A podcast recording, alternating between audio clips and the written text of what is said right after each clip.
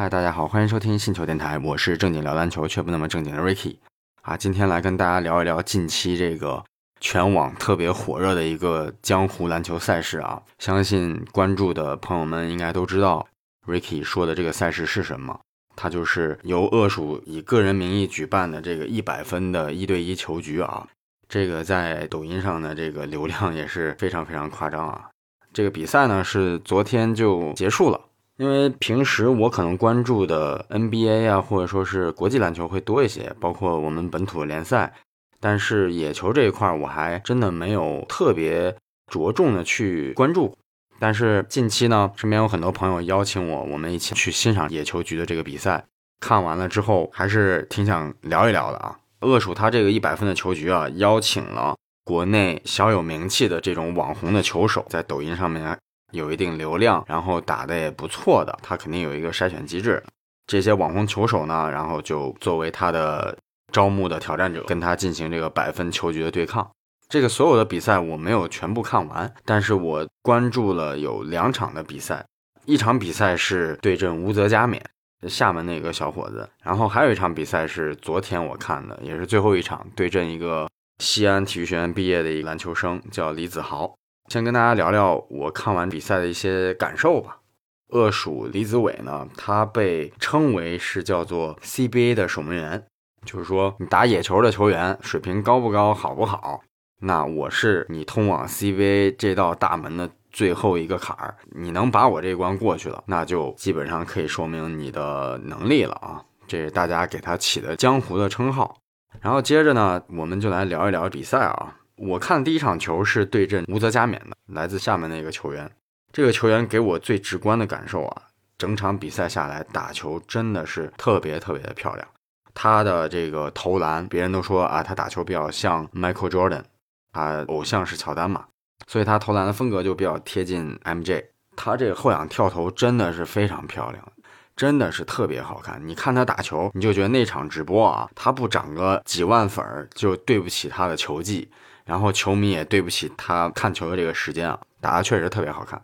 但是呢，有一个问题，就是在比赛开始的时候啊，能够感觉到一个是技术比较好，投篮动作比较好看，然后呢得分效率也还可以。比赛一开始呢，就觉得哎，这两个人今天还挺有得一打的啊。但是呢，随着比赛的往后推移呢，打到第三节的时候，就明显感觉到啊，这个吴泽加冕这个球员体能非常的吃紧。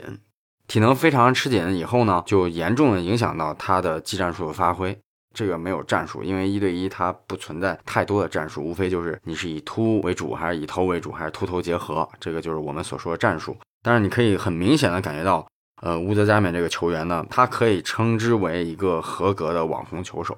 从欣赏角度来讲的话，我觉得他作为一个啊篮球手是非常合格的。因为他具备了非常高超的投篮技艺，而且动作真的非常的飘逸。大家如果感兴趣的话，也可以去他的主页关注一波啊。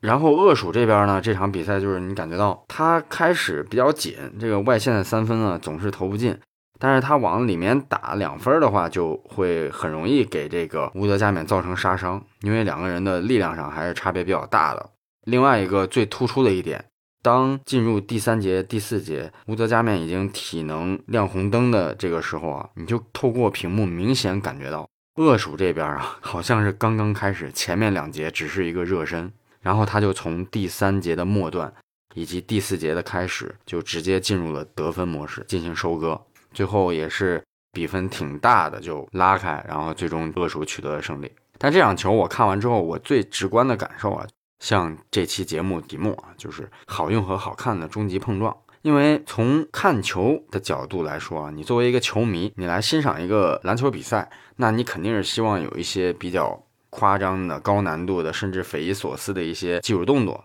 给你一些视觉上的盛宴。但是呢，你能很明显的感觉到，恶鼠和无德加冕就是两类球员，一个是偶像球手，一个就是实用球手。虽然。恶鼠从技术的表现上好像没有吴德加冕那么好看，但是呢，他是将篮球的实用哲学发挥到极致啊，没有多余的动作，没有乱七八糟的转身啊或者胯下，他所做的每一个动作都是有针对性、有指向性的，所以说他的体能必然是非常合理的在分配。你像乌德加冕，比如说他在被打恶鼠的某一个球的时候，直接转身后仰跳投，那在比赛开始的时候其实是无可厚非啊。但是，一场球四节比赛这么长的一个时间，你要用这种方式来投进每一个球，那么注定你的体能最后是会透支的啊。那么结果也是显而易见的。主要他们两个的这场球就是好看和好用，最极端的两个例子。最后一场球是对阵西安的一个年轻球手，才二十四岁一个小孩，叫李子豪。然后呢，这场球啊就有的聊，因为这个球真的是打的让我们这些看客就是直呼过瘾。最起码在第三节结束之前，大家都会抱有一个悬念吧，因为之前的比赛说白了没有太大的悬念，就是感觉他跟别的球手差别还是挺大的，能够拿下比赛也很轻松的。但是李子豪这个球员就非常的硬，技术也特别好。从某种角度来讲的话，比如说他的运球的协调性，其实是要比恶鼠要好的，因为他的柔韧性啊，包括做动作这个延展性啊。最重要的就是他的力量素质，不能说远远好于我，但是恶鼠在力量对抗这方面是没有一丁点儿的便宜，因为有无数次的内线强打，恶鼠根本都撞不动李子豪，所以说他最终还是选择了一个外线的这个策略，最终拿下了比赛。但这场比赛就真的是可圈可点，因为两个人在第三节结束，恶鼠是领先了十二分，进入了第四节。但是呢，在此之前，两个人真的是差别非常非常的小。唯一导致了最终在第三节末段的时候，恶鼠会反超比分，甚至取得十二分的领先。其实作为我来讲的话，我看到的是李子豪的一个心智还不够成熟。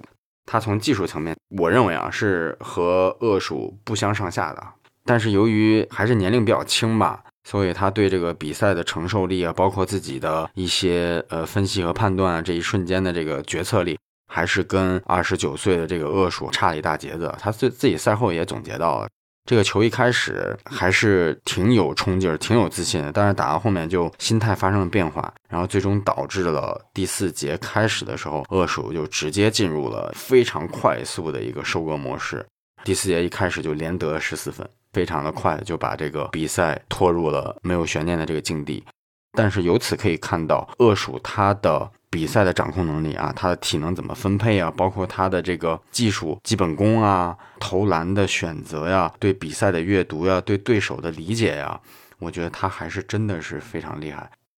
网络上可能大家对于这个百分球局声音不一样啊，有有认可的，有不认可的，但是。从我的角度来讲的话，我觉得这是一个非常好的球局，能够透过屏幕感受到恶鼠他对篮球的一种执着啊！你别说什么这个赛事不纯粹或者怎么样，没有人会那么高尚的说我做赛事不挣一分钱，我觉得那都是扯淡啊！所以说咱也别抬杠啊，我们就只是从那个篮球的角度来去评价这么一个球局啊！非常高兴能够有这种民间赛事，而且能够得到这么多。篮球爱好者的关注啊，然后也感谢现在这个时代啊，能让我们更多的去了解专业的以及民间的篮球赛事。节目最后呢，我也想知道大家对这场球的一些看法，然后希望大家积极在评论区留言，然后我们一起探讨交流。如果你觉得我们的星球电台还不错的话，也欢迎把我们的电台推荐给身边喜欢打球、热爱篮球的好朋友。我是 Ricky，我们下期不见不散。